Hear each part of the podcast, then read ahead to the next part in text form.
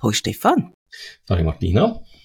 Margrit Stamm, emeritierte Professorin für pädagogische Psychologie und Erziehungswissenschaften von der Uni Freiburg, schreibt in einem Papier von 2013, dass in neun deutsch-schweizer Kantonen 4000 Schüler befragt worden sind. Und von den 7. bis 9. Klässler, also von den Oberstüfler, sind 50% Gelegenheitsschwänzer und 5,8% massive Schulschwänzer. Und das aufgrund von Schulmüdigkeit und einer ablehnenden Schuleinstellung inklusive ungünstige Beziehungen zu Lehrkräften. Das ist der Podcast Raised with Love. Sind ihr Eltern, Großeltern, werdende Eltern, Lehrpersonen, Pfadileiter, Turntrainer oder einfach Menschen, die sich für das Thema interessieren? Wir reden über Kind, von Baby bis Teenager, über Erziehung und Beziehung in Verbindung mit viel Fürsorge, Zuneigung und Liebe. Wir, das sind der Stefan Kählin, Vater von Teenager und Fachpsycholog für Kinder- und Jugendpsychologie und ich, die Martina Hanbecks-Alemann, Mutter von Teenager, Informatik-Projektleiterin und Podcast-Host. Wir reden heute über Schulabsentismus. So nennt man das, wenn Schüler und Schülerinnen wiederholt ohne gültige Entschuldigung und ohne akzeptablen Grund in der Schule fehlen.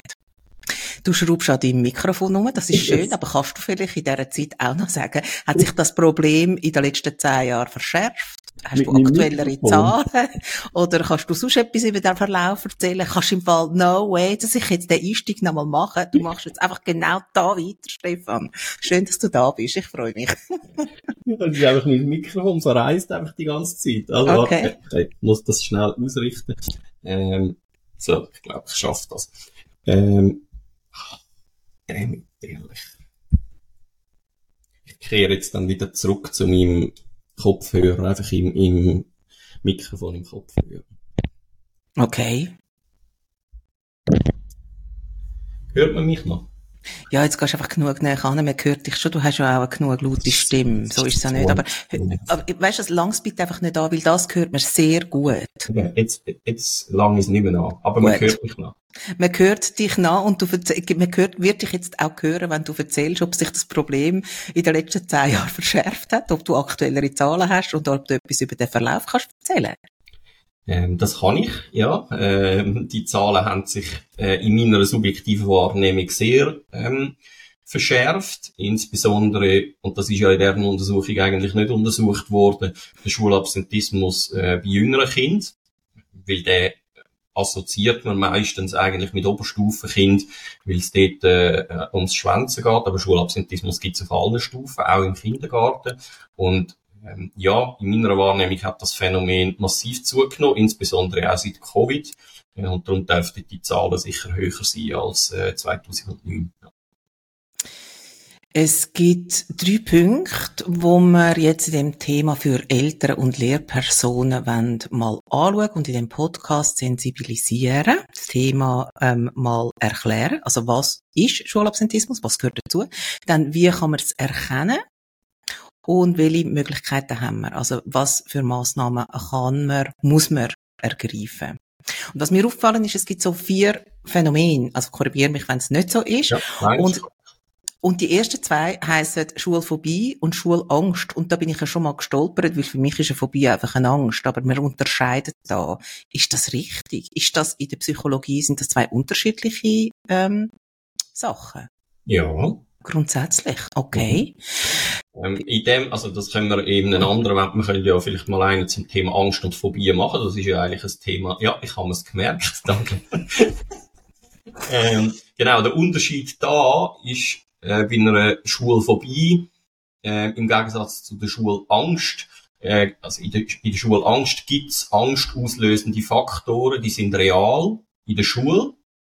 Ähm, und bei einer Phobie gibt's in dem Sinn keine angstauslösende Faktoren in der Schule, sondern eine Phobie, also eine Schulphobie, ist eigentlich eine Trainingsangst ähm, vom Dihei. Also das heißt, während schulphobische Kinder ähm, nicht in die Schule gehen, weil sie sich nicht können vom Mami lösen und vom Papi oder umgekehrt, da kommen wir sicher noch dazu, gehen schulängstliche Kinder nicht in die Schule, weil dort äh, etwas ist, wo ihnen nicht gut tut und darum gehen sie gar nicht erst hin. Also das eine ist das Loslösen von Hei und das andere ist die Hei bleiben, weil mir die Schule und das, was dort stattfindet, Angst macht. Und häufiger habe ich noch gelesen, ist es bei Schulphobie für Kinder schwierig, die Angst überhaupt in Wort zu fassen. Und die Auswirkungen sind auch so ein bisschen diffus, also so ein bisschen Bauchweh und, also Sachen, wo, wo ein Arzt vielleicht dann nicht kann feststellen. Also es gibt ja keine physischen Gründe, warum das jetzt da sollte das Bauchweh rum sein. Also man kann es nicht so, ähm, es gibt ja keine nennenswerte Diagnose oder Erklärungen. Ähm, also der Gedanke an die Schule ist eigentlich das Problem und nicht die Schule selber. Habe ich das richtig verstanden? Ja, bei der Schulangst, bei der Schulphobie nicht. Also dort kommt man schon gar nicht so weit, weil eben dort geht es primär darum, ich müsste jetzt von die Hause weggehen. Mhm. Ähm, und das kann ich nicht. Weil, aus was für Gründen auch immer. Also da gibt es mhm. ganz viele verschiedene Gründe.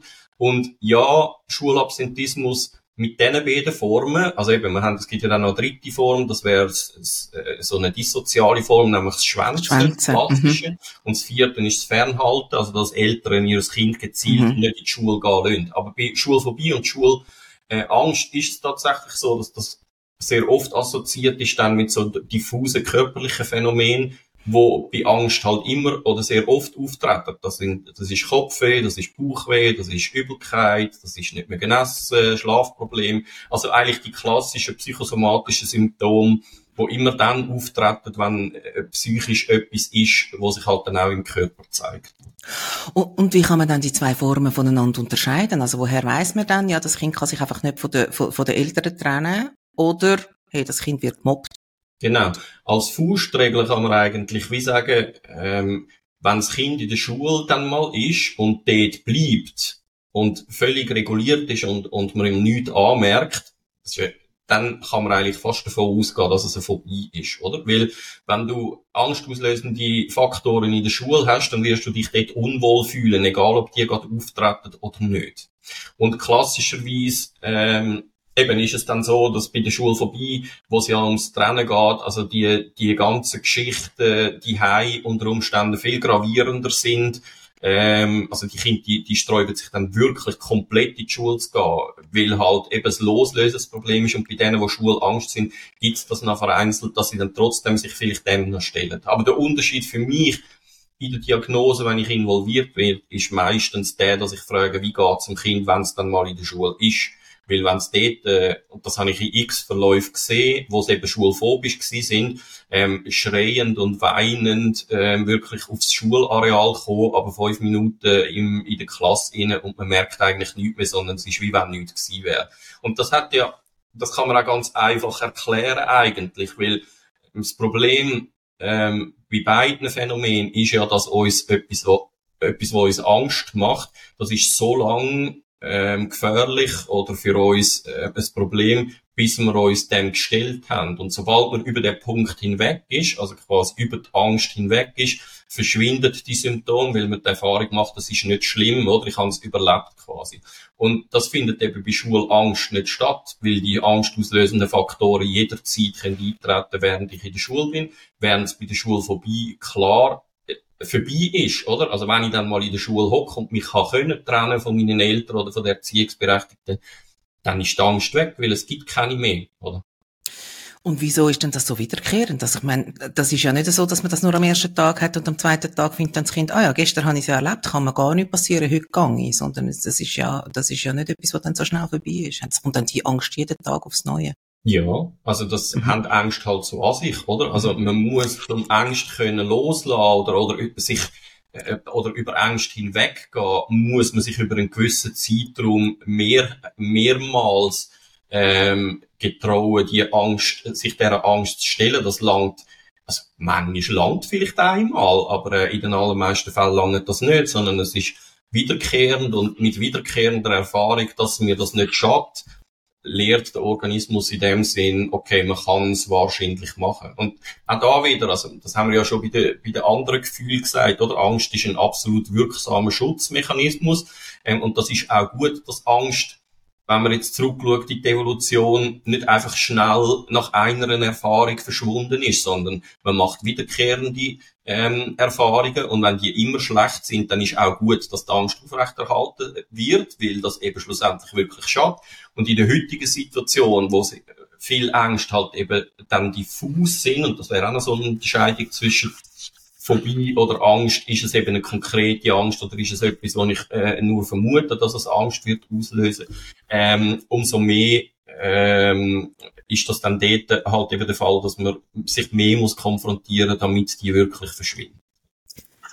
Es gibt auch so Fälle, also die hast du ja sicher auch schon erlebt, wo ein älterer Teil zum Beispiel äh, krank ist oder ähm, irgendwie, ich habe mal von einem Fall gehört, wo eine Mutter bedroht worden ist von einem Nachbar mal, das hat das Kind mitbekommen und dann hat sich das Kind geweigert, in die Schule zu gehen, weil es, es das Gefühl hatte, es müsse jetzt die Mutter beschützen oder es muss um sein, weil eben, weil, weil, weil ein älterer Teil krank ist. Was macht man da? Und gibt's für das auch einen Namen? Ja, also das wäre dann so, äh, das sind so Parentifizierungsgeschichten, sagt man denen. Also das mhm. heißt, wenn Kinder anfangen, die Funktion eigentlich von älteren Teilen übernehmen, oder? Also das heißt, sie wechseln dann wie die Rolle. Das, das kann man eben zum Beispiel beobachten bei Menschen, also bei, bei Kindern, die psychisch kranke Eltern haben, die nicht mehr fähig sind, einen Tagesablauf äh, zu gewährleisten oder sogar gar nicht aus dem Bett rauskommen, dass Kinder dann anfangen, nach und nach die Funktionen von den Eltern übernehmen, wie Posten für die kleinen Geschwister, Sorgen etc. Ähm, das ist natürlich ganz ungesund äh, für das Kind, weil es ist eine massive Überforderung, es ist eine viel zu hohe Verantwortung. Ähm, aber wenn man das ähm, feststellt, oder, dann geht es dort auch darum, und ja, solche Fälle habe ich gehabt, dann geht es dort genauso darum, das ist ja auch eine Angst. Und mhm. äh, nämlich eine Angst, dass äh, irgendjemandem die etwas passiert, wenn ich nicht die bin oder so. Und das, dort führt der Weg auch darüber, dass man dafür sorgt, dass das Kind kann in Ruhe in die Schule gehen, weil es weiss, es schaut dann jemand anderes zum Beispiel oder jemand anderes kümmert sich in dieser Zeit ähm, um das. Ich, das ist nicht meine Verantwortung. Aber es ist auch dort, es ist eigentlich eine Angst davor, dass irgendetwas könnte passieren, also eine Befürchtung. Und dann, dann droht ein Kontrollverlust und den kann ich nur umgehen, indem ich halt daheim bleibe, weil dann habe ich die totale Kontrolle. Jetzt haben wir eigentlich die vier verschiedenen Phänomene schon angesprochen, nämlich das, was wir jetzt gerade haben, das ist das Fernhalten, Zurückhalten, älterenbedingte Schulabsentismus, dann haben wir das Schwänzen gehabt, das Schulverweigern, die Schulangst und Schulphobie. Und wenn wir jetzt da nochmal von vorne anfangen und sagen, wir fangen bei der Schulphobie an, ein Kind ähm, kann sich nicht trennen vom Elternhaus oder vom, von, von, von den Eltern oder von der Erziehungsberechtigten. Was kann man denn da machen als Eltern? Kannst du nicht sagen, so, jetzt stopf dich jetzt nochmal ein bisschen doch, das ist ein essentieller Bestandteil von der Konfrontation, weil mhm. sehr oft ähm, kommt die Dynamik nicht zwingend vom Kind aus, sondern eher von den mhm. Eltern, oder? Also da spielt dann sehr viel ähm, Phänomen eine Rolle und dort braucht es auch sehr viel Psychoedukation von den Eltern, weil sie unbewusst das Verhalten eigentlich vom Kind verstärken. Also das heißt, es kann mal anfangen mit, ich habe ein bisschen Bauchweh und möchte eigentlich nicht in die Schule gehen oder in Kinski gehen, ähm, und wenn dann die Eltern die ganze Zeit natürlich sagen, ah ja, bist ein Arme, dann bleib die Hause, ähm, dann wird sich das unter Umständen halt eben verstärken, weil man sich dann der Angst nicht stellt, sondern es wird der Angst jedes Mal nachgeben und das verstärkt schlussendlich die Angst. Und natürlich sagt man dort dem Kind nicht, ist egal, du gehst jetzt einfach in Kinski, sondern dann muss man eine Form finden, wo man das Kind kann in einer Art vielleicht begleiten oder, oder so weit präparieren, sage ich mal, dass es sich zutraut, trotzdem in Kinski zu gehen. Aber ähm, dort spielen sehr oft genau die Phänomene oder halt Eltern, die wirklich nicht loslassen können. Also das ist natürlich auch schwierig, oder? Also gerade wenn das Kind jetzt zum Beispiel nie in der Krippe oder in einer Spielgruppe war und es ist nachher jeden Tag weg. Das ist schon ein Entwicklungsschritt, wo Erwachsene, also wo, wo ältere Teile müssen gehen. Und das ist nicht für alle gleich einfach, oder? Ähm, aber dort ist es wie wichtig, dann in der, in der Intervention, dass man den Eltern das bewusst macht, ähm, dass sie eigentlich wie die Haltung müssen haben, es gibt keine Alternative zum Schulbesuch. Also, und darum ist auch bei allen Varianten von Schulabsentismus eigentlich der Aufenthalt die ähm, so unattraktiv zu machen wie möglich, oder? Also das Kind darf keinen Gewinn haben vom Dihei bleiben, sprich, wenn dann ein Kind daheim bleibt und es nicht schafft, in die Schule zu gehen, gibt es kein Tablet, Fernsehen, ähm, mhm. Bespassung, Spielzeug oder so, sondern während der Schulzeit ist Schule und dann gibt's keine Alternative. Eigentlich ist dann klar, es ist jetzt Schule, also du kannst Aufzüge machen, aber etwas anderes machst du nicht, oder? Ähm, weil je attraktiver es ist, die zu bleiben, also ist klar, also da, da kann, ja. man, kann man den Kindern nicht verdenken. Ich meine, wenn ich die nach ein freies Programm habe und kann machen, was ich will, dann bleibe ich auch lieber die als mich meiner Angst stellen. Absolut. Und ähm, eben, dort spielen die Eltern einerseits eine Rolle, mit was für einer Haltung was für eine Haltung haben sie eigentlich zum Schulbesuch? Also eben, bleibt man beim kleinsten, bei der kleinsten Un, beim kleinsten Unwohlsein daheim oder ist das auch zumutbar, dass man mal mit ein bisschen Bauchweh in die Schule geht? Das ist das eine. Und das andere ist dann die, wo wirklich so, ähm, und das sieht man dann relativ schnell in der Dynamik, wenn man schaut, wenn man heimgeht und schaut, wie verabschiedet sich dann die Eltern oder so, und wenn du dann natürlich eine Mami oder einen Papi hast, wo schon ganz befürchtend äh, das Kind anschaut und du siehst ihnen schon an, wie unwohl es ist, dass ihr das Kind jetzt zum Haus ausgeht, ja, dann ist auch klar, dass das Kind nachher nicht einfach juppidau fröhlich zum Haus ausgeht, sondern das sieht und nimmt das natürlich wahr und das überträgt sich aufs Kind und dann hast du eine Dynamik, wo sich dann einfach, ähm, wo sich dann entspinnt und, und halt in eine Negativspirale kommt, dahingehend, dass beide dafür sorgen, dass dann das Kind nicht in die Schule geht. Mhm, mh. Ich habe über die Schule Angst gelesen, dass Kind, dass es, also, dass es durchaus vorkommt, dass das Kind es nicht kann benennen, weil es sich schämt, zum Beispiel, wenn es plagt wird oder so. Und jetzt muss man das ja aber gleich herausfinden, oder? Wie, wie macht ja. man denn das als Eltern oder als Lehrperson? Also, oder wichtig ist ja, und da können wir jetzt dann schon ein bisschen in die Intervention, aber wichtig ist, bevor man interveniert, eben, dass man eine saubere Diagnose macht von der ganzen Situation. Also, und da gehört halt dazu, dass man so lange alle äh, möglichen Faktoren, wo, äh, wo dazu führen, dass das Kind nicht in die Schule geht, versucht zu eruieren, ähm, damit man nachher eine zielgerichtete Intervention kann machen Und auch dort wieder, das hängt oder steht und fällt schlussendlich mit der Haltung, wenn alle Beteiligten, und es gibt dann im besten Fall eben ein koordiniertes Vorgehen, wenn alle Beteiligten klar gegenüber dem Kind oder den Jugendlichen äußern, ähm, es gibt keine Alternative, du wirst in die Schule gehen, aber wir schauen jetzt, was sind die Gründe, warum du nicht kannst gehen, wir gehen die Gründe an, dann kommt man dann schon zu den Gründen, weil dann wird dem Kind auch klar, okay, da, da wird für mich gesorgt und ich, äh, da wird für meine Sicherheit gesorgt. Ähm, und also ich habe das noch nie gehabt, dass man die Gründe nicht herausgefunden hat. Aber ja, vielleicht im ersten Schritt nicht, aber wenn ich dann reinkomme oder eine Schulsozialarbeit reinkomme, wo mit denen, sich mit diesen Phänomenen auskennt, dann macht man halt so lange und redet so lange mit dem Kind, äh, bis es etwas sagt. Wobei sehr oft wissen die Eltern eigentlich schon. Also.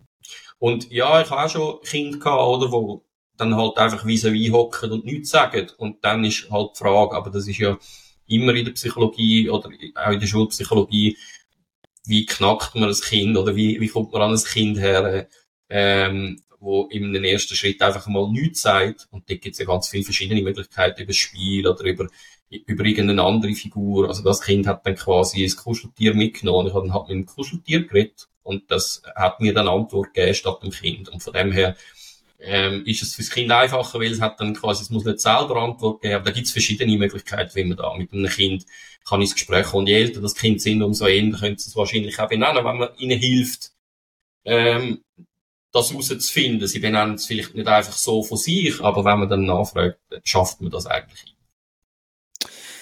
Dann gibt's noch die Schulverweigerer, die Schulschwänzer. Und das ist ein soziales Problem. Ähm, und er hat ganz viel mit der Einstellung gegenüber dem Unterricht und den Lehrpersonen zu tun. Das ist prägt von Gleichgültigkeit. Oft stören die auch den Unterricht. Das ist ein bisschen disziplinarische ähm, Fälle. Haben Konflikt mit, äh, mit anderen Schülern, mit Lehrpersonen. Ähm, was macht man da? Also ich meine, das ist ja, meistens sind das ja vermutlich so ein bisschen Jugendliche, eben es geht dann mehr so ein bisschen in die, in die, in die Oberstufe. Häufig gibt es auch so eine Tag-Nacht-Umkehr, dass äh, der Schüler irgendwie mehr am Gamen ist, der Nachttour und ja, wie kann man dem, wie, wie kann man dem der Regel schieben, dass es, äh, weil je länger es geht, desto schwieriger wird es ja zum, zum Aufhalten, oder, oder zum noch etwas machen. Genau, ähm, ja, also das ist nicht nur in den Oberstufen, oder? Weil es eben mhm. ein dissoziales Problem ist. Also wenn man Kind haben mit einer, mit einer Störung vom Sozialverhalten, ist das unter Umständen, oder mit einer gewissen Dissozialität, ähm, ist das auch früher nur möglich. Also das fängt nicht nur in der Oberstufe, nicht erst in der Oberstufe an. Ähm, ja, dort ist halt einerseits wichtig, aber das gilt im Absentismus generell, dass man halt einfach sehr früh muss bereits intervenieren. Es wird in der Praxis viel zu lang gewartet, bis irgendetwas passiert. Oder man hat sehr viel Verständnis und das ist aber und versucht allen immer entgegenzukommen. Das ist mega lieb gemeint, aber im Fall von Angst nicht zielführend, weil du das lebt man die Angst einfach mehr aus und das mhm. heißt, die Situation verschlimmert sich eigentlich oder die Hürde wird einfach immer größer. Und im Fall von der Dissozialität oder, von dissozialen Verhalten ist es eben umso schlimmer, weil je länger keine Konsequenzen für das Verhalten kommen, ähm, umso eher ist es legitimiert. Und das beobachtet man dann auch, oder? Also, wenn mal einer die ganze Zeit schwänzt und die Klasse merkt, das hat eigentlich gar keine grossen Konsequenzen, dann ist schon fast vorprogrammiert, was als nächstes passiert, nämlich, dass andere auch anfangen zu schwänzen, oder? Also, das kennen wir ja aus eigener Erfahrung, nehme ich an. Also, ich zumindest. du nicht, ich verstehe. Ähm, aber ja, das ist ja klar, oder? Also wenn, wenn mein Verhalten nicht keine Konsequenz hat, sondern wenn es allen anderen egal ist, ja, dann gibt es keinen Grund aufzuhören mit dem. Natürlich. Und das ist gerade beim Schwänzen eigentlich ähm, e-, essentiell, dass man dort relativ schnell einfahrt mit Konsequenzen ähm, und auch die Erziehungsberechtigten in die Pflicht nimmt, oder? Weil schlussendlich ist jede Form von Schulabsentismus eigentlich ähm, ein Verstoß gegen die Schulpflicht. Also mhm. die Eltern können eigentlich ihrer, ihrer Pflicht nicht nach, ihr Kind in die, Schule zu schicken. Und natürlich sind sie machtlos. Das ist mir schon klar, dass sie das nicht absichtlich machen, außer im Fall von Fernhalten. Aber ähm, umso mehr ist auch klar, es braucht eben relativ schnell Intervention.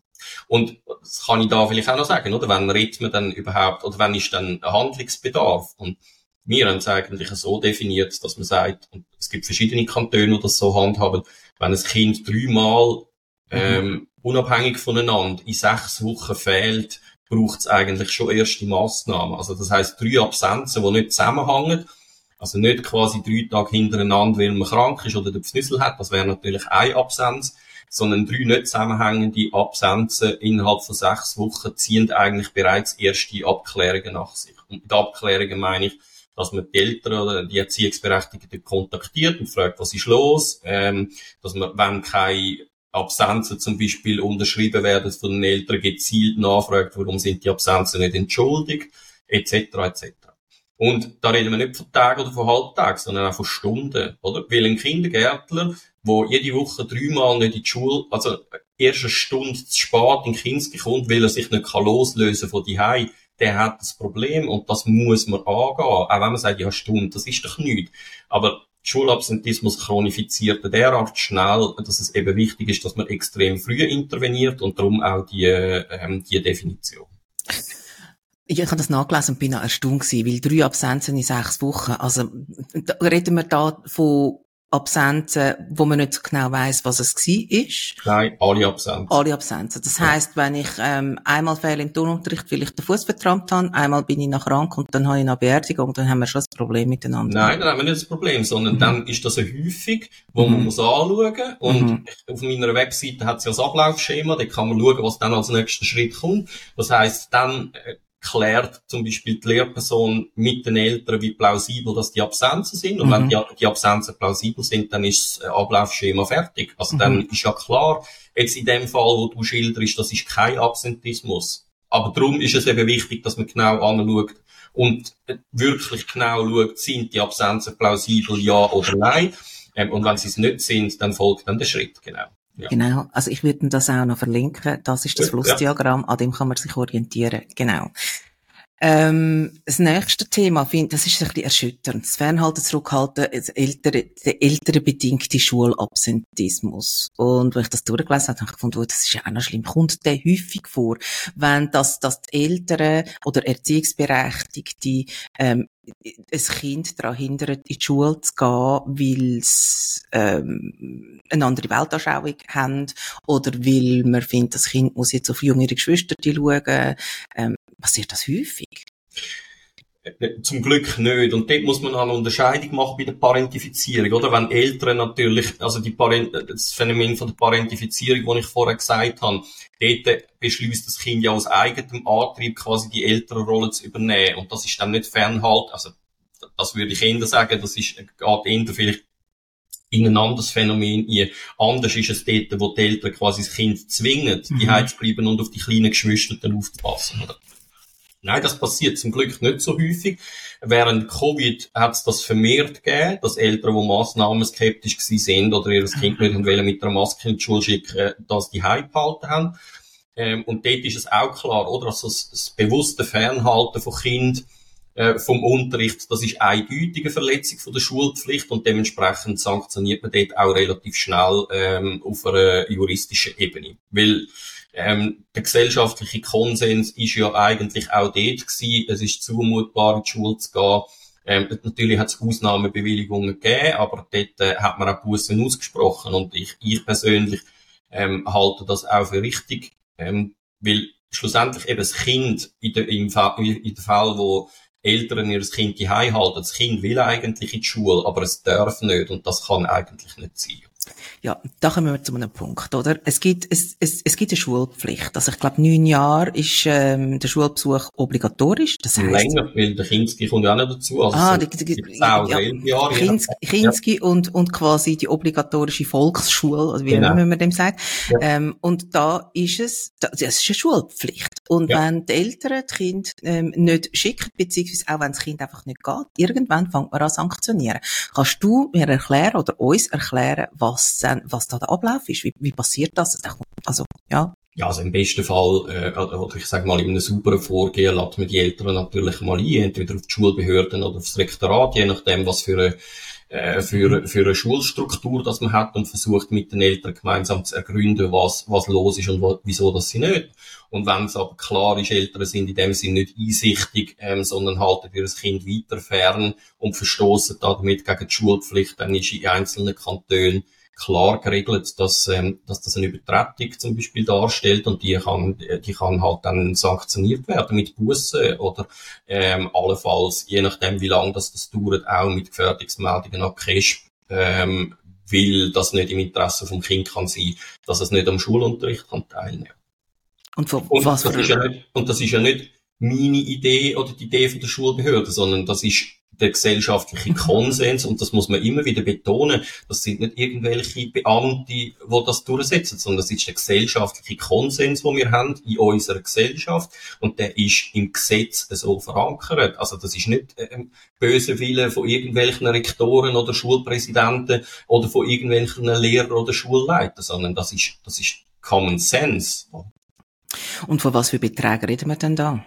Das weiß ich nicht. Also das, das, ähm, das mhm. äh, ich nehme an, dann schon Beträge, die irgendwann wehtun, weil, mhm. ähm, also, weil sonst äh, hat es ja keinen mhm. Effekt. Aber ich glaube, der Weg wird seltenst beschritten. Also, ähm, weil schlussendlich geht es ja schon darum, zu hören, was haben die Eltern für Gründe und manchmal sind die ja ähm, sind die ja stichhaltig. Also wenn du ein Kind mit einer Autoimmunerkrankung hast, wo du zum Beispiel nicht kannst impfen lassen oder, oder so, mhm. oder wo, wo eine chronische Krankheit hat, dass man es nicht kann impfen lassen, das ist natürlich dann vulnerabel oder gefährdet. Und dort gibt es ja gute Gründe, warum dass man dann ein Kind, wenn gerade irgendwie eine Grippe oder so grassiert, in der Klasse vielleicht die Hype halten. Ähm, aber im besten Fall macht man das als Eltern natürlich in Kooperation mit der Schule und nicht an der Schule vorbei. Genau, und jetzt gibt's ja aber auch, ich habe das Gefühl, je länger, je mehr Leute, die ihre Kinder selber unterrichten oder sich zusammenschliessen mit ein paar anderen und dann Homeschooling machen und dann melden sie ja ihre Kinder auch einfach mal von der Schule ab und sagen, wir die selber unterrichten, wird das irgendwie überprüft? Läuft das ja. gar nicht über Schulamsentismus? Nein, ähm, oder das ist äh, kantonal geregelt, ob man das überhaupt darf. Mhm. Ähm, es gibt Kantone, wo Eltern das Recht einräumen, wenn sie selber Lehrpersonen sind zum Beispiel. Mhm. Und ja, also die müssen natürlich, natürlich wird das kontrolliert. Also die Schulaufsicht, wo die Schule beaufsichtigt, wird auch das beaufsichtigen, weil äh, ich meinte, ich bin jetzt nicht ganz sicher, aber die müssen auch regelmäßig Prüfungen ablegen, ähm, wo dann Kantone quasi ähm, bereitstellen, damit man kann überprüfen, ähm, erreichen die, die Lernziele von der jeweiligen Klassenstufe, oder? Also da ist man sicher nicht frei, einfach machen, zu machen, was man will, weil der Lehrplan, der gilt in der Schweiz für alle, der gilt für Privatschulen, der gilt für öffentliche Schulen und der gilt auch für Homeschooling. Mhm.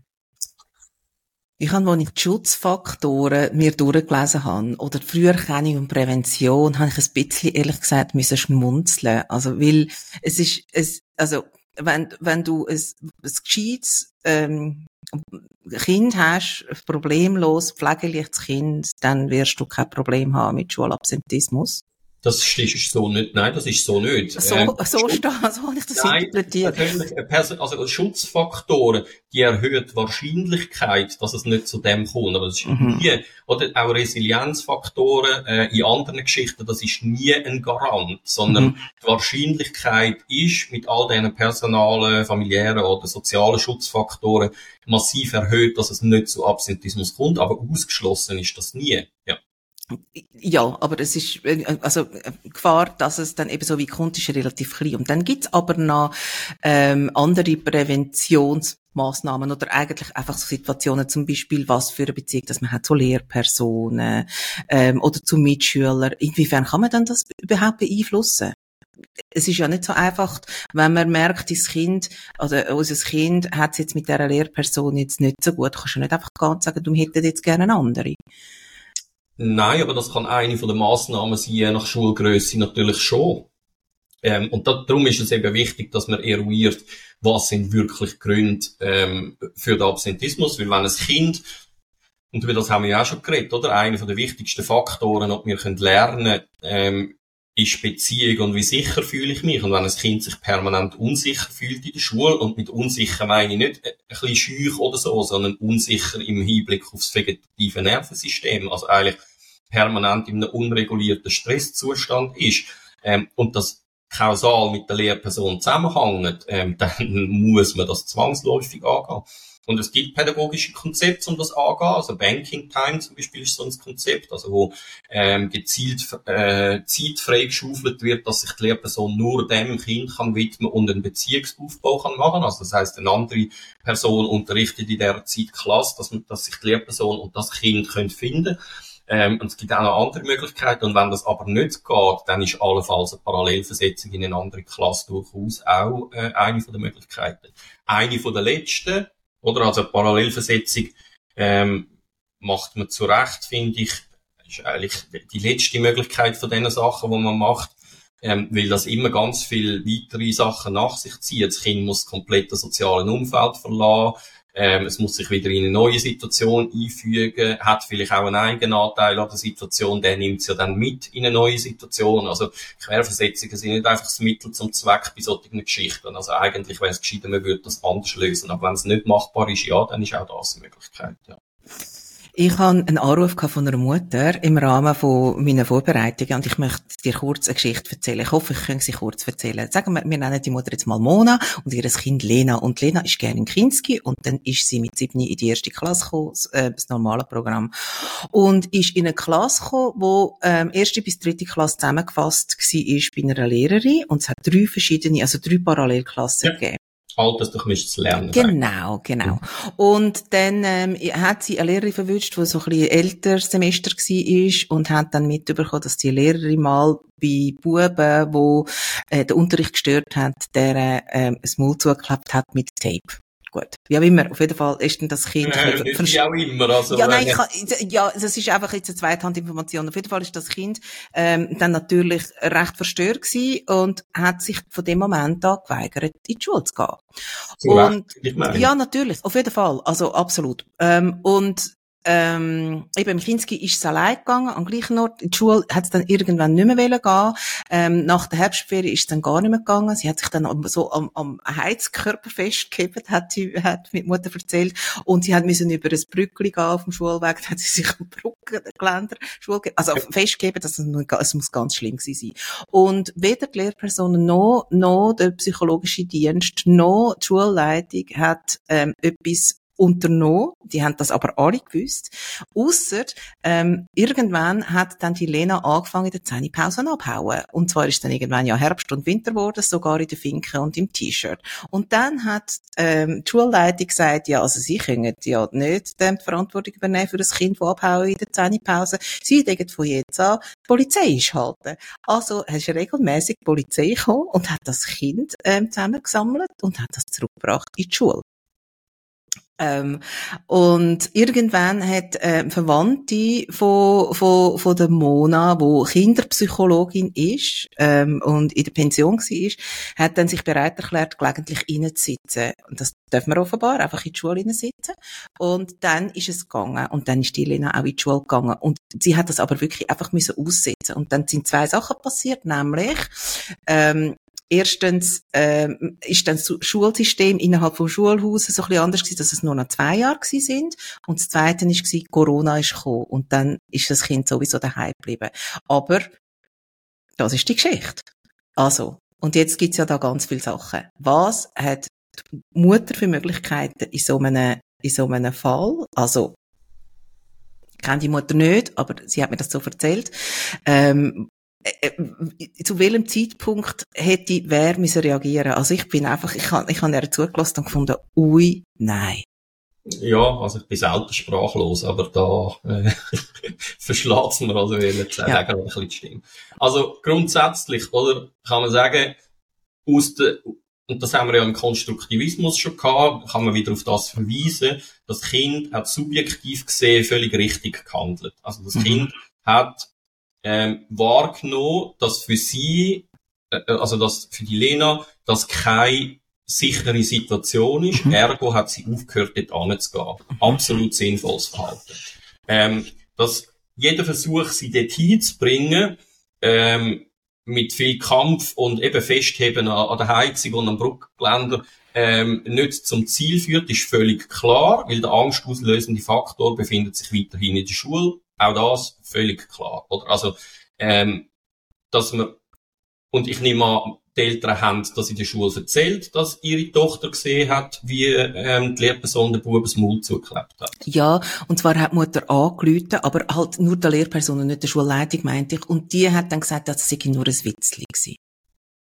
Ja.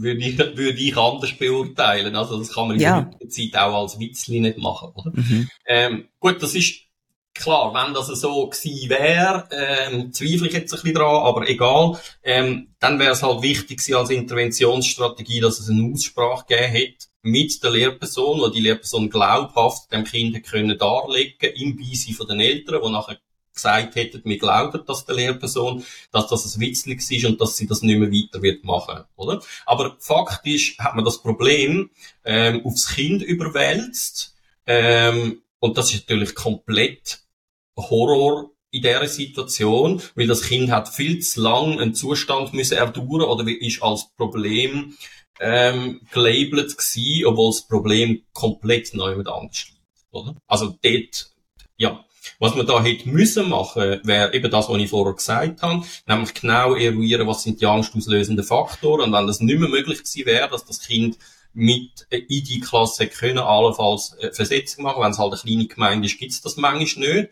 Ähm, aber dann bräuchte es klare Auflagen auch gegenüber dieser Lehrperson, dass das, äh, das geht einfach gar nicht, so etwas, oder? Also auch nicht als Witzli. So. Nein. Warte, ich möchte noch schnell etwas anderes sagen. Es hat dann zu der gleichen Zeit einen Bub gegeben in dieser Klasse, der offenbar eben ähm, gestört hat, den Unterricht gestört hat. Und das hat die Lehrerin so gestört, dass der Bub dann Klasse, also die hat dann den Bub abgeschoben in eine andere Klasse. Und bei der Lena, wo ja ein sehr äh, angepasstes, ruhiges Mädchen ist, die hat die Klasse nicht dürfen wechseln. Und es sind aber alle Stufen, also bis zum Schulleiter sind alle involviert gewesen, weil die haben ja dann eben auch mit der Polizei angerufen.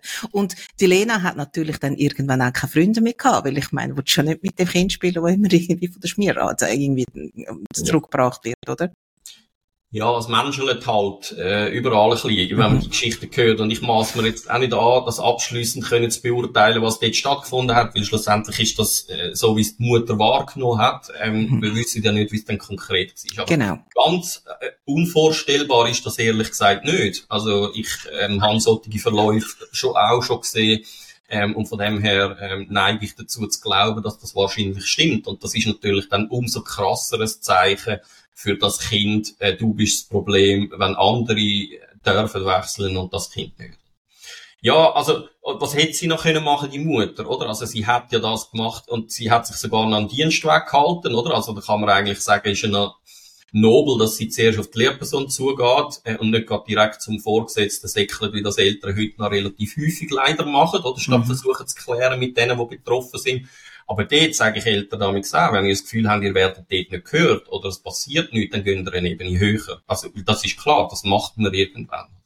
Ähm, aber das zeigt jetzt halt auch exemplarisch auf, wenn natürlich dann die Schule quasi ein Päckchen macht, oder ähm, sich die Schulleitung einfach so vor die Lehrperson stellt und sagt, ich kann mir das nicht vorstellen, dass sie das gemacht hat, oder was auch immer, äh, dann wird es für Eltern schon sehr, sehr schwierig. Ja. Und dann ist es gut, wenn man versucht, dann eben externe Stellen zu involvieren, damit mal ein bisschen Objektivität in das System reinkommt.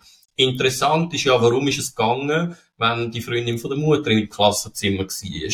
Ähm, und ich bin ziemlich überzeugt, das wäre genauso gegangen, wenn es Großmutter gewesen wäre, wenn es Mutter gewesen wäre, wenn es der Vater gewesen wäre. Warum? Weil das ist ähm, Sicherheit, womit ins Schulzimmer kommt, ähm, wo dafür sorgt, dass das Kind das Thema kann ablegen, oder? Also das heißt, das Kind hat dann jemand im Schulzimmer, wo es vertraut und weiß, wenn wieder so etwas wird passieren, wird die Person einschreiten und dann kann ich meine Angst loslassen. Dann muss ich die Angst nicht mehr kultivieren, sondern dann habe ich jemanden, der das für mich erledigt, wo das macht, oder?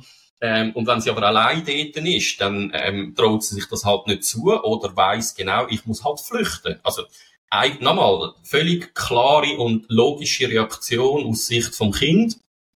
Schade, dass man es so adressiert in der Schule. Also das ist ähm, ja, das ist nicht gut für das Kind, oder? Also weil, äh, eben, das habe ich ja gesagt, Absentismus chronifiziert extrem schnell und Kinder, die aus Angst nicht in die Schule gehen, weil dort angstauslösende Faktoren sind, Wahrscheinlichkeit für weitere Absentismen im Laufe der Schulkarriere erhöht sich einfach mit jeder Episode, oder? Also, wenn du das einmal erlebt hast, dass du dich nicht mehr getraust in die Schule, ist das wie immer mit Angst. Ähm, das kommt dann relativ schnell wieder, wenn du wieder in eine ähnliche Situation bist und dann greifst du auch zu den bekannten ähm, Verarbeitungsmechanismen und das ist halt wieder die Heilige.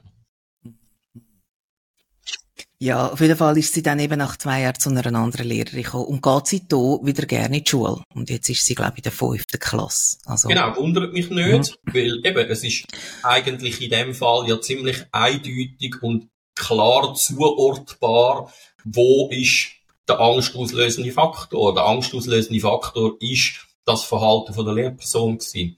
Und mhm. wenn man es geschafft hat, ähm, das so aufzuarbeiten und eben wichtige Unterscheidung. Es ist keine böse Lehrperson, sondern die hat das inadäquates Verhalten gezeigt. Und an dem Verhalten kann man schaffen, oder?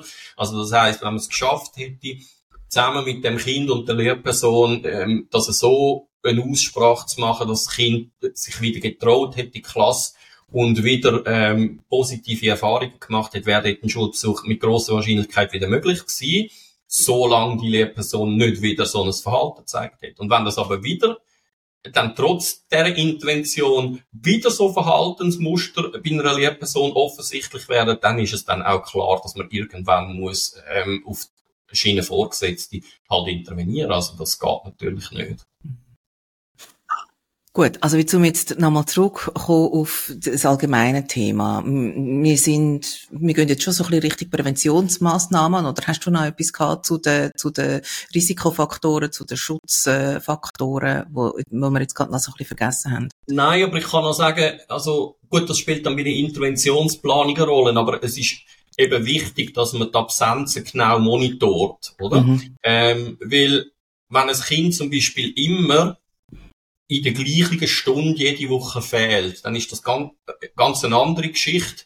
Oder wenn ein Kind immer am Morgen die erste Stunde fehlt, ist das ein völlig anderes Phänomen, als wenn es immer die letzte Stunde fehlt, oder? Und das sind wichtige Faktoren und darum müsste man eigentlich ab dem Zeitpunkt, wo Absentismus anfängt, anfangen, auf die Stunde genau monitoren mit dem Stundenplan, in welchen welche Stunde fehlt das Kind, weil dann kann man klar zuordnen, ist dort eine andere Lehrperson als in einer anderen Stunde, was ist es für ein Fach, was findet in dem Fach statt, ist das eine geführte Situation, ist es eine offene Situation, wo eben zum Beispiel Mobbing mehr kann stattfinden, ähm, im Turnen oder im Schwimmen oder so, im Gegensatz zu einer Klassensituation. Also es spielt eben alles eine Rolle. Und wenn man sauber will intervenieren, dann muss man eine saubere Diagnostik machen, das habe ich schon gesagt, und dort gehört eben das genaue Monitoring von den Absenzen, gehört dort absolut dazu. Weil wenn es Muster gibt, wenn das Kind fehlt, hat das immer einen Grund, oder? Es fehlt nicht einfach ähm, per Zufall immer am Donnerstagnachmittag von zwei bis um drei, sondern weil dort irgendetwas ist,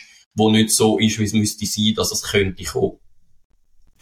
Du hast, meinte ich, ähm, in deinen Unterlagen so eine Tabelle, oder? Wo man sogar könnte quasi zur ja. Hilfe nehmen als Muster oder als Vorlage, wie, dass man ähm, so ein Monitoring dann aufs genau. Blatt bringt, damit man es eben kann visualisieren und da relativ schnell sieht, ähm, wo, dass man vielleicht müsste den Finger drauf haben. Bei der ja. Präventionsmaßnahmen habe ich gesehen, auch da steht quasi Lehrpersonen-Schüler-Beziehung, das ist etwas ähm, vom, vom, vom Wichtigsten, das ist die kraftvollste ähm, Präventionsmaßnahme oder der, der Faktor.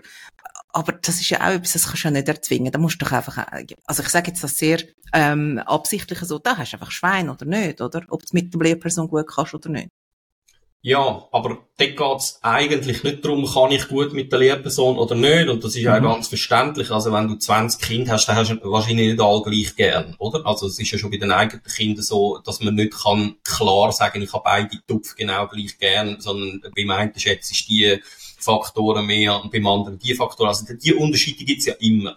Die Frage ist, fühlt sich ein Kind sicher oder nicht? Und ähm, Sicherheit hat nicht zwangsläufig etwas damit zu tun, wie gut kommen wir eigentlich aus miteinander, sondern schützt mich zum Beispiel eine Lehrperson effektiv vor Hänseleien von anderen Kindern. Es geht, für mich ist mehr der Faktor wichtig. Und natürlich, je besser eine Beziehung ist, umso sicher fühlen wir uns. Aber Sicherheit hängt nicht nur von der Beziehung ab, sondern auch davon, wie eine Lehrperson zum Beispiel auf gewisse Phänomene reagiert. Wenn sie Hänseleien oder äh, dumme Zwischenbemerkungen ähm, nein, nicht dumme Zwischenbemerkungen, sondern Zwischenbemerkungen wie, was ist das wieder für ein dummer Seif, wo du sagst, mhm. wenn sie so Sachen abstellt, und zwar sofort und konsequent, ähm, dann ist, dann vermittelt das auch Sicherheit. Wenn eine Lehrperson präsent ist, zum Beispiel am Morgen, wenn Kinder kommen in der Garderobe, dann vermittelt das Sicherheit. Und das kann ich auch gerade vorwegnehmen, noch zum Thema Mobbing, oder? Es gibt in der Schule ganz viel ähm, pädagogische Felder, die eigentlich versch verschenkt werden. Also,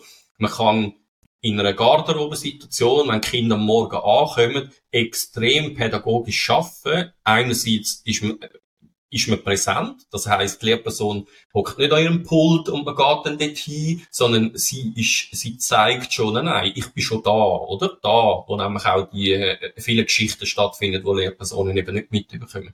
Dann hat sie dort eine Möglichkeit, die exekutive Funktionen von einem Kind zu trainieren, indem dass sie nämlich sagt, und das ist nicht pingelig, sondern sagt, look, ähm, die Schuhe, du stehst dann aufs Stängel, wenn du Finken nimmst und die Jacke hängst auf.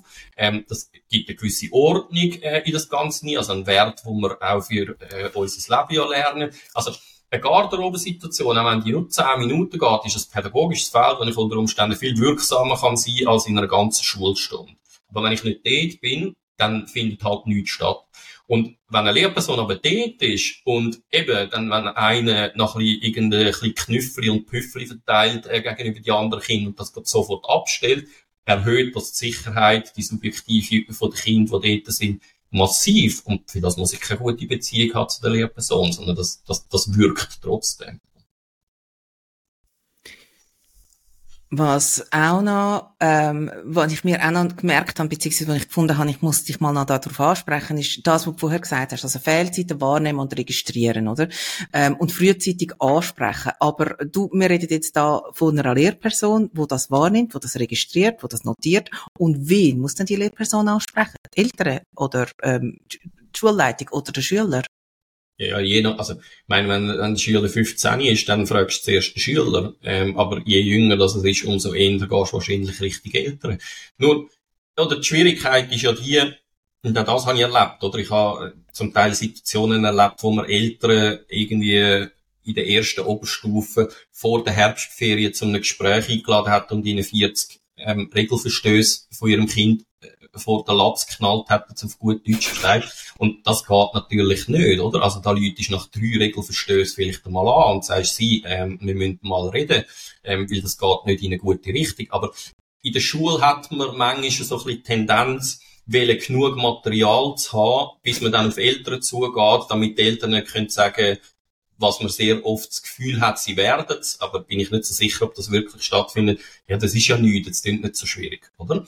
Ähm, und beim Absentismus ist das eben, ist das eben verheerend. Also das heißt, dort wartet man eben nicht, bis sich so viel Absenzen angehäuft hat, dass man die Eltern kann, äh, dass man genug Material hat, um zu sagen, schauen Sie, es hat jetzt das Maß angenommen, das ist nicht mehr gut, weil unter Umständen ist es dann schon so chronifiziert, ähm, dass es zu spät ist. Also oder das Ablaufschema, das ich gesagt habe, das ist auf zwei Monate raus, mit wahnsinnig vielen Massnahmen gefüllt. Und nach zwei Monaten, wenn zwei Monate lang nichts hilft, ist in meiner Erfahrung eigentlich der Zug nicht gerade abgefahren, aber dann ist es so hochschwellig, dass unter Umständen nur Klinikaufenthalt und weiß ich nicht was alles noch nötig wird, damit das Kind wieder in die Schule geht. Das heißt, in diesen zwei Monaten so hat man das festgelegt in dem, in dem Schema. In diesen zwei Monaten muss möglichst viel an Intervention und Klärung von der Situation stattfinden, damit es eben nicht chronifiziert. Ist ja wahnsinnig, in nur zwei Monaten. Ja, aber das ist ja, also, ich, ich bin in Fälle reingekommen, wo zwei Monate nicht mit Schule sind. Ja, aber das ist dann nicht zwei Monate lang einfach eine, eine Stunde in der Woche, sondern wenn du zwei Monate lang an einer grossen also an, an einer Mehrheit von den Tagen die Schule nicht besuchst und das immer weniger wird, die Hürde wieder zu gehen, das ist so schambehaftet, ich bin so lange nicht mehr gewesen, angstbehaftet, ich habe so viel Stoff verpasst, etc., etc. Also, nochmal, das chronifiziert derart schnell. Ich bin in gewissen Fällen nach zwei Monaten reingekommen und die sind jahrelang in einem Fall zwei, also bis zum Ende von der Oberstufe nicht mehr in die Schule. Das ist Herbstferien, erste Oberstufe, die restliche Oberstufe nicht mit Schule. Okay, aber das bringt mich jetzt zu einem anderen Thema. Also die Unterlagen, wo, wo ich angeschaut habe, von dir, auch von der ähm, Frau Professor Stamm, es ist immer so ein bisschen aus der Sicht von der Schule. Ich als Mutter von zwei Kindern, du als Vater von zwei Kindern, wenn unsere Kinder nicht in die Schule gehen, was macht man denn da? Ja, aber also für mich ist das völlig klar. Es ist offensichtlich ein Problem, wo dann die Schule und ich gemeinsam haben. Also gar nicht in die Schule. Und versuche mit der Schule herauszufinden, was los ist. Also, das kann ich nicht allein lösen. Absentismus kann man nicht allein lösen. Das können die Eltern nicht allein lösen und das kann die Schule nicht allein lösen. Das ist eines der wichtigsten Prinzipien, aber ehrlich gesagt, bei allen, fast alle, bei fast allen Problemen, die wir in der Schule haben, wenn man endlich würde das als gemeinsames Problem verstehen ähm, und auch bereit wäre, von beiden Seiten etwas dazu beizutragen, ähm, dann wären viele Probleme in der Schule eigentlich viel einfacher lösbar. Okay, und weiss man das, dass man dann in die Schule geht? Also, weißt, ich habe das Problem nie gehabt, darum, ja, ich habe mir vermutlich jetzt in, der, in den letzten Jahren keine Gedanken gemacht, aber, ja, aber du bist Schulpsychologe. Ja, weiss ich, dass, ähm, Nein, also, das meine ich. Ich habe es auch nicht gehabt, das Problem, aber für mich, als, nicht als Psychologe, sondern als Vater, ist doch ganz klar, wenn ich ein Problem habe, wo irgendwie mit der Schule zusammenhängt, dann ist, und das ist ja nicht nur bei der Schule so, wenn ich ein Problem habe mit äh, jemandem, der mit mir arbeitet, oder wenn ich ein Problem habe im privaten Bereich, gar nicht ja nicht einfach, äh, versuche ich das Problem allein zu lösen, sondern am besten versucht man doch das zu lösen mit den Personen, die dort beteiligt sind. Und ja, das, das heisst für mich, wenn, es, wenn mein Kind nicht in die Schule geht und ich weiß nicht, ähm, warum das, das so ist, äh, dann suche ich mir Hilfe und Unterstützung bei den Leuten, die vielleicht etwas wissen über das, oder dann haben wir zumindest die Möglichkeit, einmal eine gemeinsame Auslegeordnung zu machen und zu suchen, was könnten mögliche Gründe sein für das Verhalten. Ich bin im Fall ziemlich sicher, dass auch die, die jetzt dazu hören und vielleicht das vielleicht noch nie überlegt haben, jetzt nicht gerade als erstes darauf kämen, dass man in die Schule geht damit. Ich bin mir ziemlich sicher, dass, dass es Mütter und Väter oder Erziehungsberechtigte gibt, wo ein, Schu wo ein Kind daheim haben, das sich weigert, in die Schule zu gehen, je nach Alter auch unterschiedlich, ja. Ähm, ein Kindskind, mit dem gehst vielleicht zum Kindergarten Lehrerin, Kindergärtnerin.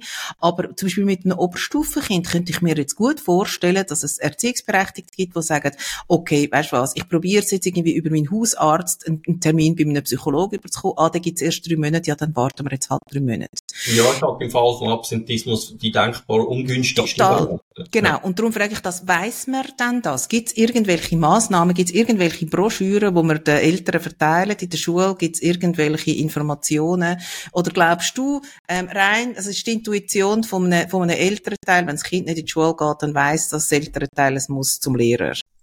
Ich, ich setze an einen anderen Punkt an, weil ich äh, bin ja mehr eigentlich mit Schule konfrontiert als mit Eltern. Und was ich feststelle, oder, es gibt die ganz viel Konzepte, wie man die Eltern und die Schule relativ näher zusammenbringt. Und das ist schlussendlich der Schlüssel für alle Probleme, die man hat in der Schule. Es braucht eine etablierte Beziehung zwischen Schule und Elternhaus, in jedem Fall. Und zwar bevor Probleme auftreten, oder? versuchen, Beziehungen zu etablieren in einer Krisensituation, das wird nicht funktionieren. Das heißt, die Beziehung mhm. muss etabliert sein. Ähm, und ja, da investiert man Zeit in etwas, wo unter Umständen nie muss zu, zum Tragen kommen, aber so ist es halt, oder? Ähm, und da kann ich gerne das Beispiel einfach noch bringen von meinem Chemielehrer. Ähm, das werde ich dann bei an anderer Stelle auch noch mal bringen, oder? Der, wo ich ins Kurzzeitgymnasium eingetreten bin, ist der zu allen Familien heim ein Abend hat der bei uns die mit mir und mit meiner Familie verbracht, wo er hat einfach all kennenlernen und während andere Lehrer mit uns recht grosse, äh, mit unserer Klasse recht grosse disziplinarische Probleme gehabt, er nicht. Weil ich genau, jeder von uns hat einfach gewusst, ich meine, der kennt unsere Eltern und der scheucht sich auch nicht den Telefonhörer in die Hand Also das heisst, der hat etwas gemacht, wo man heute unter dem Stichwort neue Autorität ähm, eigentlich grossmehrheitlich empfiehlt, lang vor seiner Zeit, der dort recht visionär gewesen. Ähm, es braucht eine etablierte Beziehung und wenn und das ist genau wie das, das, Gefühl von der Sicherheit, oder? Wir sind alle mal in der Schule, aber schon lange nicht mehr. Das heißt, wir wissen eigentlich nicht mehr, wie Schule stattfindet, wie Lehrpersonen sind. Wir haben einfach noch unsere Erfahrungen mit den Lehrpersonen, die wir gemacht haben. Und dort, finde ich, verschenkt man auch ein etwas von Seiten von der Schule, wo aber vor allem auch der Schule gut kommt, nämlich eben das Etablieren von einer guten älteren Schulbeziehung. Weil wenn das etabliert ist, dann kommst du als Eltern schon äh, auf die Idee, dich dort anzuwenden, mhm. weil das auch ein Ort oder etwas ist, wo dir Sicherheit vermittelt und wo, wo potenziell ein, ein, Unterstüt ein Unterstützungsangebot ist. Und dort merke ich, also, oder, oder dort sehe ich einfach, das muss wahrscheinlich eher von der Schule auskommen, als es mhm. von den Eltern auskommt. Mhm. Und, aber das ist eine gewinnbringende Situation für beide Seiten, absolut. Und damit meine ich nicht, ähm, einfach der, der reguläre Elternabend, wenn du eine neue Klasse übernimmst, mhm. sondern mehr vielleicht Aktivitäten ähm, an einem Elternabend, wo nichts mit Schule oder wie läuft's da bei uns in der Schule, was ist der Ablauf zu tun haben, sondern wie das bei meinen Kindern war ähm, in der Schule, dass man gemeinsam einen Abend geht, bräteln, in den Wald mhm. geht oder Völker spielt, Erwachsene und Kind in der Turnhalle zusammen mit der Lehrperson, mhm. wo wo es wieder darum geht, einfach Gemeinschaft lassen und Schule eben nicht losgekoppelt ist von der Gesellschaft, sondern Schule ein integraler Bestandteil von Gesellschaft ist und Eltern dort dann auch mitgestalten Und zwar nicht indem, dass sie reinschwätzen, den Lehrpersonen, wie sie ihren Job zu machen haben, sondern als Bürger quasi teilhaben an, an der Schule. Und das wäre halt meine Vision von Schule, dass Schule wieder ein Ort wäre, mit in der Gesellschaft und nicht bisschen außerhalb von der Gesellschaft, so ein Biotop, sage ich mal, wo keine Anbindung hat an die Gesellschaft. Eigentlich geht Schule ohne Gesellschaft nicht. Also mhm. gehören die Leute auch dorthin. Wir sind schon wieder äh, ziemlich am Ende von aus dem Latin. Ich habe noch zwei Fragen. Ich habe zwei Fragen noch. Ja. Ähm, und zwar, wenn ich jetzt einmal zurückkomme auf die vier Phänomene und merke, eins, also mein Kind entwickelt so ein bisschen eins von denen. Geht immer noch in die Schule, kein Thema, aber hat jetzt schon, also, weiß auch nicht, zeigt halt irgendetwas, ähm, wo man weiß, könnte ins Problem hineinlaufen. Muss man dort schon reagieren? Ja. Oder Sorry, ich Nein, das ist gut, nein, das ist super. Ganz, aus einem ganz einfachen Grund. Weil, solange das Problem noch nicht gross ist, mhm kann man mit Interventionen extrem viel erreichen. Unter Umständen lange dass das Kind kann ein Kuscheltier mit in die Schule nehmen, mhm. einen sicheren Ort hat in der Schule, wo sich für zwei, drei Minuten kann zurückziehen. Es braucht extrem wenig am Anfang. Aber genau darum ist es eben wichtig, dass man das ernst nimmt und von Anfang an als, sage jetzt, als Problem anschaut und akzeptiert, weil dann dann ist ein Verlauf, ein, ein, ein chronifizierter Verlauf viel, viel, viel unwahrscheinlicher, als wenn man lang wartet und die Angst einfach schon ein gewisses Maß überschreitet. Und jetzt die letzte Frage, falls ähm, ja Kind wenig, weniger, aber ähm, vielleicht auch Jugendliche da mitlosen. Wenn ich ein Jugendlicher bin und merke, dass mich irgendetwas belastet an der Schule und ich eigentlich merke, ich möchte jetzt dort nicht mehr hingehen, sei es schulisch, also nicht, wenn ich ähm, Matheaufgaben nicht, nicht, nicht verstehe, aber wenn es so gehen, also Lehr ja ja klar, also das, das löst ja auch Ängste aus, aber wenn so ähm, mit Lehrperson Didaktik oder wenn es zwischenmenschlich zwischen den Lehrern muss ja nicht einmal zwischen zwischen dem Lehr Lehrperson und mir sein. Es kann ja auch sein zwischen Lehrperson und einer anderen äh, Schüler oder Schülerin. Ähm, und es können strukturelle Probleme sein. Was habe ich da als Schüler für Möglichkeiten? Wo gehe ich da hin? ich, sage es gleich, wie ich vorher gesagt habe, wie was machen wir generell bei Problemen in unserem Leben? Ich meine, wir vertrauen uns, wenn wir ein Problem nicht selber lösen können, vertrauen wir uns jemandem, jemandem an, wo wir das Gefühl haben, der kann das verstehen und kann mich dabei unterstützen. Und das sind in erster Linie, nehme ich mal an, die Erziehungsberechtigten. Und wenn es dort nicht gut läuft, dann vielleicht eben die Lehrperson geht direkt oder die Schulsozialarbeiterin oder Kind und Jugendliche haben immer die Möglichkeit, sich auch selbstständig beim schulpsychologischen Dienst zu melden. Der Weg ist auch immer offen. Es geht schlussendlich, es ist wahrscheinlich relativ wurscht, an wen dass man sich meldet. Wichtig ist, dass man nicht das Gefühl hat, man muss das Problem allein lösen. Weil äh, das ist ja auch etwas, was man lernt fürs Leben. Wir werden in unserem Leben äh, oder Jugendliche werden in ihrem Leben immer wieder in Situationen hineinkommen, wo sie überfordert sind und das Problem ruft wieder Kille bei dir. ja, ja, muss gehen, siehst mhm. Also, dass, dass sie nicht, ähm, wir kommen immer wieder in Situationen im Leben, wo man nicht, äh, wo wir nicht selber können, ähm, können lösen, wo wir auf Unterstützung angewiesen sind und das ist völlig okay, die Unterstützung in Anspruch zu nehmen. Es ist eher ein Zeichen von Stärke als ein Zeichen von Schwäche, wenn man Unterstützung in Anspruch nimmt. Stefan, möchtest du schon etwas sagen? Nein, also wir sind, wir haben das Thema wieder mal an der Oberfläche geritzt, ähm, aber hoffe genug tief, dass wenigstens ein bisschen verständlich wird, in welche Richtung dass es geht. Aber ähm, Nein, also nochmal, intervenieren früh genug, koordiniert ähm, und dann konsequent, das wäre eigentlich der Schlüssel. Und dann würde ich doch sagen, dann rufe ich wieder mal auf. Also falls irgendjemand zulässt, der jetzt da ganz eine konkrete Frage hat, dann ist das jetzt so der Zeitpunkt, wo man die kann stellen. Man kann ein Mail schreiben, man kann über die sozialen Medien. Wir nehmen das auf jeden Fall auf und ähm, das ich weiß nicht wann konkret, aber werde das dann beantworten. Und ich glaube, ähm, ja, wir hören uns in zwei Wochen wieder. Ich weiß nicht mit was, weil, als ich dich das letzte Mal gefragt habe, hast du die Augen verdreht. Ich habe gedacht, ich erzähle jetzt das einfach mal, so läuft das bei uns. Ähm, darum, ich habe keine Ahnung, aber irgendetwas wird es geben. ja, ich mich auch überraschen. Gut, wunderbar. Ähm, ich danke dir vielmals, bis in zwei Wochen. Tschüss, danke Stefan. Dir, gute Zeit. Ciao, Martina. Tschüss. Wir freuen uns immer über Fragen und oder Feedback. Man kann mit uns Kontakt aufnehmen über die verschiedenen sozialen Medien, ein Mail schreiben auf info at racedwithlove.ch oder auf YouTube gerade direkt unter der Folge.